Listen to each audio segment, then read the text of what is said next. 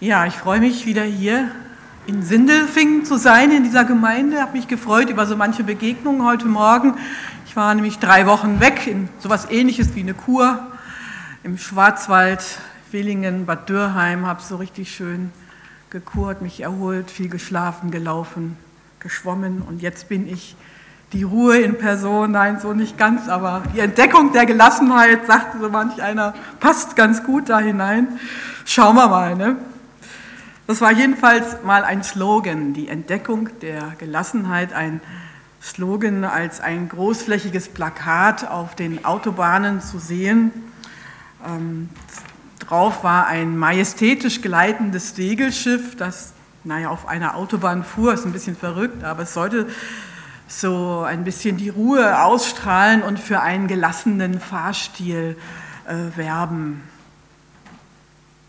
Dies wäre tatsächlich eine bedeutende Entdeckung, gerade für unsere Zeit. Und wie gut sie auch uns täte, die Gelassenheit, nicht nur beim Autofahren, sondern auch in vielen anderen Lebenssituationen. Die Entdeckung der Gelassenheit könnte in eine echte Marktlücke unserer Tage stoßen. Unsere Informationsgesellschaft ermöglicht es uns hautnah, alle Katastrophen, alle Terroranschläge, alle Gewalttaten rund um den Erdball live mitzubekommen. Und da sich die schlechten Nachrichten gut verkaufen, liest, hört und sieht man in den Medien hauptsächlich davon, was beunruhigt, was aufregt, wie sich der Abwärtstrend behauptet und was schlecht läuft. Da ist der Eindruck gar nicht zu vermeiden, in der Welt wird es immer schlimmer. Wo sind wir unseres Lebens sicher? Darf ich mich abends überhaupt noch auf die Straße wagen? Aßen wir am Ende bereits BSE, verseuchtes Rindfleisch? Immer wieder neue Angstgespenster tauchen am Horizont auf und belegen die Schlagzeilen der Tagesschau. Und dann sind da noch die persönlichen Ängste und Sorgen. Wie werde ich dieses oder jenes meistern? Ist das, was ich mir vorgenommen habe, der richtige Weg? Wie klappt es mit der Gesundheit, mit der eigenen oder mit der uns nahestehenden Menschen? Und da sind dann noch die Nöte um uns herum, wenn ein geliebter Mensch stirbt, so wie wir es heute Morgen gehört haben, Streit, Unversöhnlichkeit oder ein plötzlicher Unfall uns aus der Bahn wirft. Was können wir tun, um ein Stück gelassener zu werden? Was tun, wenn sich Angst, Sorge, Nöte in unseren Köpfen herumtollen? David könnte buchstäblich ein Lied davon singen, ein Lied zwischen Unruhe und Gelassenheit. Und dazu lese ich uns den ähm, Psalm 34 von David, als er sich wahnsinnig stellte vor Abimelech und dieser ihn von sich trieb und er wegging. Ich will den Herrn loben alle Zeit. Sein Lob soll immer da in meinem Munde sein. Meine Seele soll sich rühmen des Herrn, dass es die Elenden hören und sich freuen. Preist mit mir den Herrn und lasst uns miteinander seinen Namen erhöhen. Als ich den Herrn suchte, antwortete er mir und er rettete mich aus aller meiner Furcht. Die auf ihn sehen werden, strahlen vor Freude und ihr Angesicht soll nicht schamrot werden. Als einer im Elend rief, hörte der Herr und half ihm aus allen seinen Nöten. Der Engel des Herrn lagert sich um die her, die ihn fürchten und hilft ihnen heraus. Schmecket und sehet, wie freundlich der Herr ist wohl dem, der auf ihn traut. David, der diesen Psalm geschrieben hat, war in einer äh, war alles andere als gelassen. Er war in der Situation, dass er, vom, dass er zum König gesalbt wurde, im Auftrag Gottes. Aber sein Vorgänger Saul, der dachte überhaupt nicht daran, seinen Platz zu räumen und ihn an den Thron zu lassen. Im Gegenteil, Saul wollte David umbringen. Er wollte selber die Macht behalten. So jagte Saul mit seinen Soldaten durch das ganze Land hinter David her. Eines Tages floh David in eine Stadt der Philister. Er hoffte, dass man ihn dort nicht kennen würde, aber aus Schreck sofort ging das Gerücht um, ist das nicht der Mann, der gerade eben erst mit einer Steinschleuder unseren Heeresführer, den Goliath, besiegt hat und unsere ganze Armee geschlagen hat? Nun stand David mitten in der Stadt seiner Feinde. In diesem Moment war David wie gelähmt vor Angst. Angst vor den Feinden, Angst vor dem Tod, Angst zu versagen und was sonst noch alles. Nun, eigentlich ist es ganz normal, könnte man sagen, als Mensch Angst zu haben. Auch Jesus hat es schon gesagt zu seinen Jüngern, in der Welt habt ihr Angst. Oder anders übersetzt, in der Welt habt ihr Bedrängnis, habt ihr Bedrückung, etwas wird zusammengedrückt, zusammengedrängt.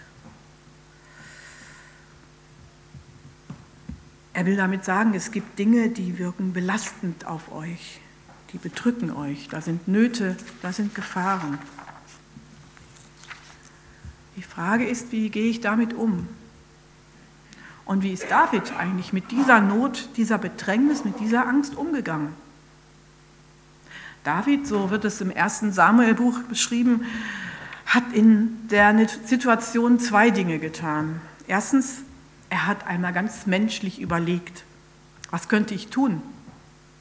Und da kam ihm die raffinierte Idee, sich einfach, wie es im Bibeltext heißt, wahnsinnig zu stellen.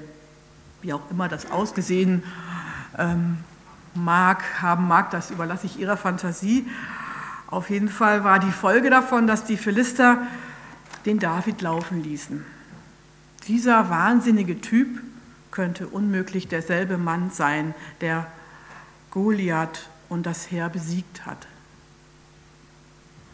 So gibt es manchmal ganz praktische Lösungen gegen die Angst. Wer zum Beispiel Angst hat vor einer schlechten Note in der Klassenarbeit, der kann vorher lernen. Wer Angst hat, keine neue Arbeitsstelle zu finden, der kann sich auf den Hosenboden setzen und Bewerbungen schreiben.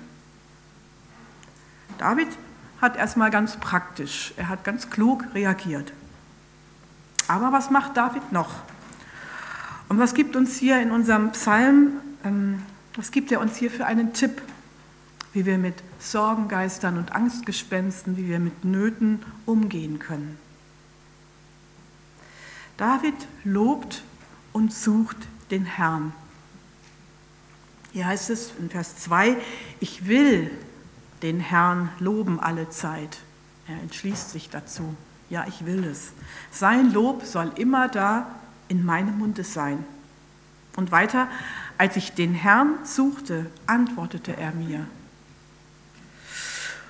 Gott loben, so wie heute Morgen, wenn es mir gut geht, oder ich weiß ja nicht, wie es Ihnen geht, aber Gott loben, wenn es mir gut geht, ist etwas Schönes. Schwerer ist es, das in Zeiten zu tun, in denen ich nichts von seinem Handeln sehe. Doch da beginnt sich etwas zu ändern, wenn ich trotz der momentanen Lage ihn als Herrn proklamiere, der die Sache im Griff hat. Wir können wählen. Entweder jammern wir über die Probleme, die Sorgen, die Feinde und alles, was sonst noch Angst macht, oder wir loben Gott, du bist größer. Du hast die Lösung, du weißt den Weg. David sagt, David sagt das mit einem sehr schönen Bild. Die auf ihn sehen, werden strahlen vor Freude und ihr Angesicht soll nicht schamrot werden. Die auf ihn sehen, was wir sehen, das prägt uns von innen heraus. Wenn wir schöne Landschaften sehen, hässliche Häuserfassaden, Brücken und Straßen, unterschiedliche Menschen, viele Bilder im Internet, im Fernsehen, in der Werbung. Da gibt es viel zu sehen in verschiedenen Facetten, was interessant ist, was bewegend ist, was spannend, informativ, schön oder grausam. Verschiedenste Dinge, die auf uns einströmen, die wir anschauen und die uns prägen. In dem eben zitierten Bibelvers liegt eine Verheißung, die auf ihn sehen, die auf ihn, auf den lebendigen Herrn sehen. Die werden strahlen vor Freude. Wow, das ist ein Ding. Doch wie kann das aussehen, dieses auf ihn sehen? Es wäre einmal spannend, sich so in Gruppen auszutauschen. Wie ist es denn?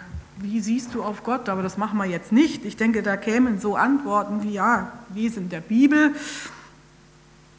Ja, tatsächlich, im Hören auf Gottes Wort begegnet uns Gott selber mit seiner Kraft. Dieses Wort mit hineinnehmen in den Alltag. So wie wir es vorhin gehört haben von Anja, dass ich neu sehe, Gott meint den Menschen persönlich, mich ganz persönlich. Oder dass ich geistliche Lieder singe, Lieder mit geistlichem Inhalt, dass ich Gott lobe, dass ich bete. Die Erfahrung gemacht jetzt in meiner Auszeit in diesen drei Wochen, ich bin viel durch den Wald gelaufen und einfach im Gehen Gott loben, ihn anbeten, alles ihm sagen, was mich bewegt und dann einfach mal wieder still ein bisschen weiterlaufen und irgendwann wieder einen Gedanken bekommen und merken, ich stehe jetzt hier vor Gott und ähm, ich merke, wie sich Gedanken sortieren, wie manches klarer erscheint, ich manches an, an Wegweisung bekomme und mein Herz wird froh und gelassen, wie es der Bibeltext sagt. Auf ihn sehen, vor ihm sein, Dinge abgeben, die mich bewegen und mir schauen, ihn anschauen, wie groß er ist, wer er mir sein will, was er alles tut, wie mächtig er ist. Und so Gottes Wirklichkeit zu erfahren, er ist da in allem, was mich bewegt, in allem, was ich so erlebe. Das heißt, auf ihn, auf Jesus sehen, mich in, mit allem, was ich bin, auf ihn ausrichten. Und dann dürfen wir das auch erleben, was David uns in einem wunderschönen Bild der Ermutigung zuspricht. Und ich denke, er sagt es nicht so einfach, sondern er sagt es aus eigener Erfahrung. Der Engel des Herrn lagert sich um die her, die ihn fürchten und hilft ihnen heraus. Der Engel des Herrn lagert sich um die her, die ihn fürchten und hilft ihnen heraus. Nun, wie ist das gemeint? David erlebt hier handfeste Bedrohung. Eine ganze, eine ganze Kompanie war ihm auf den Fersen. König Saul wollte ihn töten und immer enger wurde der Ring um ihn gezogen. Er saß in der Falle. Und dennoch glaubt er an Gottes unsichtbare Schutzmacht, der ihn wie ein Verteidigungswall umgibt. Er glaubte daran, Gott wendet unglaublich viel auf, seine Leute zu schützen. Wir sind von himmlischen Mächten umgeben. Der Engel des Herrn lagert sich um die her, die ihn fürchten und hilft ihnen heraus. Gott hat das erlebt. Ähm, David hat das erlebt. Gott ist ihm nahe und er schützt ihn. In Psalm 139, wenn das Herz voll ist, das geht der Mund über, da schreibt das David das etwas anders. Da sagt er, von allen Seiten umgibst du mich und hältst deine Hand über mir. Gottes Schutzwall, Gott, der mich schützt vor den Bedrohungen der Feinde, vor schlechten Gedanken, vor Angriffen von außen. Ich weiß nicht, welche Situation Sie da vor Augen haben. Dinge, die mich wegziehen von diesem Frieden, von dieser Gelassenheit, von der Nähe Gottes. Glaubst du das, dass Gott um dich herum ist, dass er dich umgibt, dass er dich schützt? Nun, aus eigener Erfahrung kann ich sagen, das ist mal so und mal so, mal glaube ich etwas fester, mal wieder nicht so. Wir würden uns sicherlich leichter tun, könnten wir diesen Engel des Herrn neben uns sehen, wenigstens so ab und zu mal. Wir würden solches Zutrauen leichter aufbringen, wenn wir als Christen vor Kümmernissen, wenn wir vor Angstsituationen bewahrt blieben. Aber es heißt ausdrücklich und hilft ihnen heraus. Dazu muss ich ja erstmal hineingekommen sein in die Nöte, in die Ängste, in die Ratlosigkeit, in die verzwickte Lage. Und Jesus sagt ganz klar, in der Welt habt ihr Angst, habt ihr Bedrängnisse, das ist so, das ist Tatsache. Und dann fügt er hinzu, aber seid getrost. Und das hat was mit der hier beschriebenen Wirklichkeit zu tun. Gott ist da, er ist uns näher, als wir glauben. Das heißt, mitten in aller Bedrohung, Bedrängnis, in allem, wo wir denken, warum denn das jetzt, das verstehe ich jetzt nicht, sind wir vom Engel des Herrn umgeben. Diese hintergründige Wirklichkeit sollen wir im Blick behalten. Dies ist die Tatsache, die von denen erfahren wird, die Gott beim Wort nehmen. Kennen Sie das?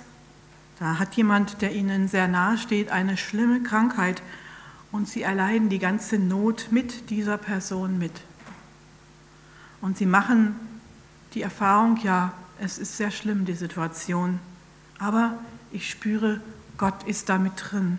Gott lässt uns jetzt nicht alleine, Gott ist da, auch wenn ich es nicht verstehe, auch wenn ich das eigentlich gar nicht so möchte. Mitten im Sturm, mitten Inmitten der Grenzsituation war Jesus seinen Jüngern ganz nah. Doch getrost wurden sie erst, als sie das Wort von Jesus hörten und darauf vertrauten und wussten ganz tief im Innern, es ist der Herr. Da erst konnten sie neuen Mut fassen und konnten eine erstaunliche Gelassenheit an den Tag legen. An Petrus können wir das ganz besonders entdecken. Zunächst hatte er genau wie die anderen Jünger unglaubliche Angst vor dem Tosen der Wellen und vor der unheimlichen Gestalt auf dem Wasser. Doch nachdem Jesus zu ihnen sagt, seid getrost, ich bin's, fürchtet euch nicht, da fasst Petrus den mutigen Entschluss, Jesus auf dem Wasser entgegenzugehen. Was für eine Veränderung. Von dem angsterfüllten Petrus wird ein mutiger Petrus, weil er das Wort Jesu hört weil er Jesus beim Wort nimmt. Das heißt, er glaubt ihm mehr als seinen eigenen Gefühlen. Er erlebt so die wunderbare Kraft, die von Jesus ausgeht. Das Unmögliche wird möglich, Petrus kann auf dem Wasser gehen. Und das ist der Realismus des Glaubens. Wer mit dem unsichtbaren Gott und mit seinen Möglichkeiten auf seine Möglichkeiten sieht, bei dem, was er Tag für Tag zu sehen bekommt, der erfährt ihn ganz real. Der darf gelassen sein, mitten in Sturm, in Wellen, in Chaos. Und die Folge davon? Ein Mensch, der so seinen Gott erfährt, der wird ein Gott lobender, so dass sich andere mit ihm darüber freuen. David wurde ein Anführer einer Streifschar. So schildert es uns das erste Samuelbuch, Kapitel 22. Als David die Philisterstadt verlassen hatte, kam er in eine Höhle, um sich zu verstecken, um sich dorthin zu retten. Und dann heißt es wortwörtlich zitiert, und es sammelten sich bei ihm allerlei Männer, die in Not und Schulden und verbitterten Herzens waren, und er wurde ihr Oberster. Und es waren bei ihm etwa 400 Mann.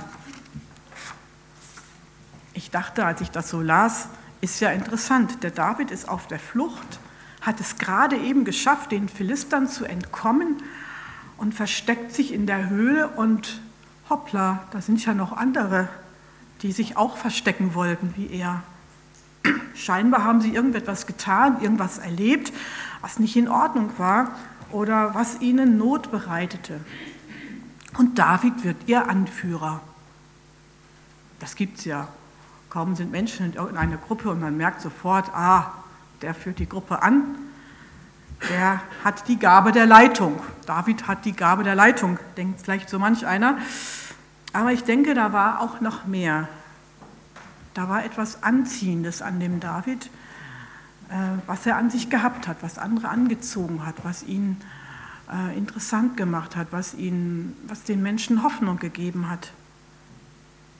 Und ich stelle mir vor, wie David diesen Psalm wahrscheinlich unterwegs von dieser Philisterstadt in die Höhle gedichtet hat, in dem es heißt, ich will den Herrn loben alle Zeit, sein Lob soll immer da in meinem Munde sein. Er hat sich bewusst dafür entschieden, ja, ich will meinen Herrn jetzt loben.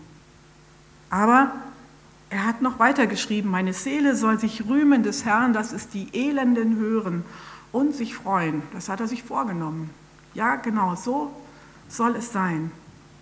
Meine Seele soll sich rühmen des Herrn, dass es die Elenden hören und sich freuen. Der Funke springt über, da wo Gott gelobt, wo er gepriesen wird. Die Elenden, denen das nicht so gut geht, die in einer Sackgasse stecken, die irgendeine Not erleben, fangen an, sich zu freuen.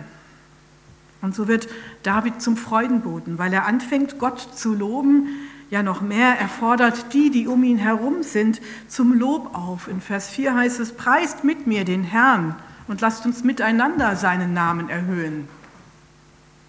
Und ich stelle mir vor, wie David diesen Männern in der Höhle von seinem Erlebnis bei den Philistern in der Stadt Gad erzählt hat, wie er Angst hatte, weil er auf der Flucht vor Saul ist und wie er sich wahnsinnig gestellt hat vor dem König in Gad und wie der ihn hatte ziehen lassen, wie er gerade noch mal so entwischen konnte.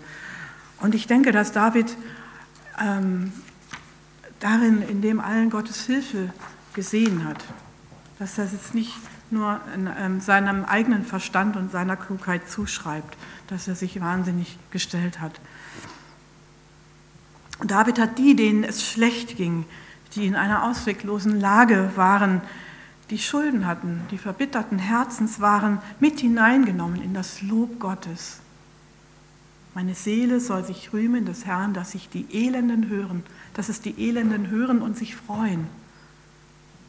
Nichts ehrt Gott mehr und deutet so auf seine Größe hin wie Menschen, die unbeirrt am Vertrauen auf Gott festhalten. Nichts macht die Bibel für andere so interessant und so lesenswert, als wenn man uns abspürt, dass wir Gottes Wort ernst nehmen, dass wir uns danach richten und dass wir ihm unbeirrt vertrauen. Und nichts macht wohl unsere Arbeitskollegen, unsere Freunde neugierig nach dem, was hinter unserem Christsein steckt, als wenn sie uns die Gelassenheit abspüren, die aus dem Gottvertrauen kommt. Und das gerade auch in Situationen, wo andere schier den Kopf verlieren. Und nichts in der Welt kann es verhindern, dass uns einmal die helle Freude im Gesicht stehen wird, nämlich dann, wenn wir am Ende entdeckt haben, wie verlässlich Gottes Zusagen sind, wie treu und barmherzig Gott in allen seinen Wegen war und wie absolut zuverlässig sein Wort wirklich ist. Dann werdet ihr mich nichts fragen, verspricht Jesus seinen Jüngern bei seinem Abschied hier auf der Erde. Dann ist alles geklärt, was wir hier nicht verstanden. Und weiter sagt er ihnen und damit auch uns, die wir seine Jünger sind, ich will euch wiedersehen und euer Herz soll sich freuen. Doch auch heute schon lässt Gott uns diese Freude erleben, wenn wir aus Angst und Verzweiflung, wenn er daraus rettet, wenn er mitten im Unglück bewahrt, wenn er mitten in Traurigkeit und Unruhe einen tiefen Frieden schenkt. Die auf ihn sehen, werden strahlen vor Freude. Das ist ein Versprechen unseres Gottes und das gilt. Wer seine Anliegen und Nöte Gott gelassen hat, der lebt gelassen. Gelassen im Vertrauen auf Gottes Zusagen. Der gleitet im Bild gesprochen wie dieses Segelboot auf dieser Autobahn dahin, auf diesen Autobahnplakaten. Ernst Modersohn, ein großer Evangelist seiner Zeit, hat einmal den schönen Satz gesagt, Gott kann alles, nur eines kann er nicht, er kann nicht enttäuschen, die ihm vertrauen. Und er war ein sehr mutiger Mann. Über ihn wird berichtet, dass er im Jahr 1906 Direktor des Evangelischen Allianzhauses in Bad Blankenburg wurde. Kennt jemand dieses Haus? War jemand schon mal dort? Da? Genau. Also Allianz Gebetswoche, Deutsche Allianz und da gibt es ein Haus und das ist in Bad Blankenburg und da war er Direktor. Und ähm, Anna von Wehling hat diese, ähm, ja, dieses Werk angefangen und ähm, die Halle, diese Konferenzhalle war im Laufe der Zeit viel zu klein geworden. Und ähm, so hat der Ernst Moderson eine neue Halle gebaut, äh, geplant für 2000 Plätze. Und wahrscheinlich fiel ihm das erst sehr spät ein, weil in zehn Wochen sollte schon diese Konferenz sein. Die Einladungen waren verschickt und äh, naja, es sollte mehr Platz sein, eine größere Halle musste her. Und dann hat er an einen Siegener gläubigen Holzfabrika Holzfabrikanten ähm, die Zeichnungen von den gewünschten Bänken geschickt und hat ähm, diese Bänke bestellt für diese 2000 Plätze äh, und bat darum, dass sie doch bitte vor der Konferenz fertig sein sollten. Und dieser ähm, Geschäftsmann, der schrieb zurück, lieber Pastor Moderson, ich danke für den Auftrag und liefere gerne die Bänke, aber innerhalb von zehn Wochen Bänke für 2000 Leute, das geht nicht. Daraufhin nahm Moderson seine Feder und schrieb zurück, bei den Menschen ist es unmöglich, aber bei Gott sind alle Dinge möglich, bitte liefern Sie. Tja, so kann man es auch machen, gell? Er hat sie geliefert und ähnlich ging es mit anderen ähm, Bauteilen. Ich selber war dort mal und habe mir die Geschichte so ein bisschen angehört, wie die neue Fenster rein mussten, wie der Dachstuhl, äh, das Dach musste vergrößert werden, neu konstruiert werden. Also die Zeit war sehr, sehr knapp. Doch die Halle wurde fertig, gerade rechtzeitig für die Konferenz. Gott kann alles, nur eines kann er nicht. Er kann nicht enttäuschen, die ihm vertrauen. Trauen wir ihm doch auch manchmal solche großen, scheinbar unmöglichen Dinge zu. Nun, der Bibelabschnitt der heutigen Predigt endet mit einer Aufforderung und mit einem Zuspruch. Schmecket und sehet, wie freundlich der Herr ist. Wohl dem, der auf ihn traut. David möchte damit Ihnen und mir Mut machen. Probiert es aus und erlebt selbst, wie gut der Herr ist. Glücklich ist, wer bei ihm Zuflucht sucht. Amen.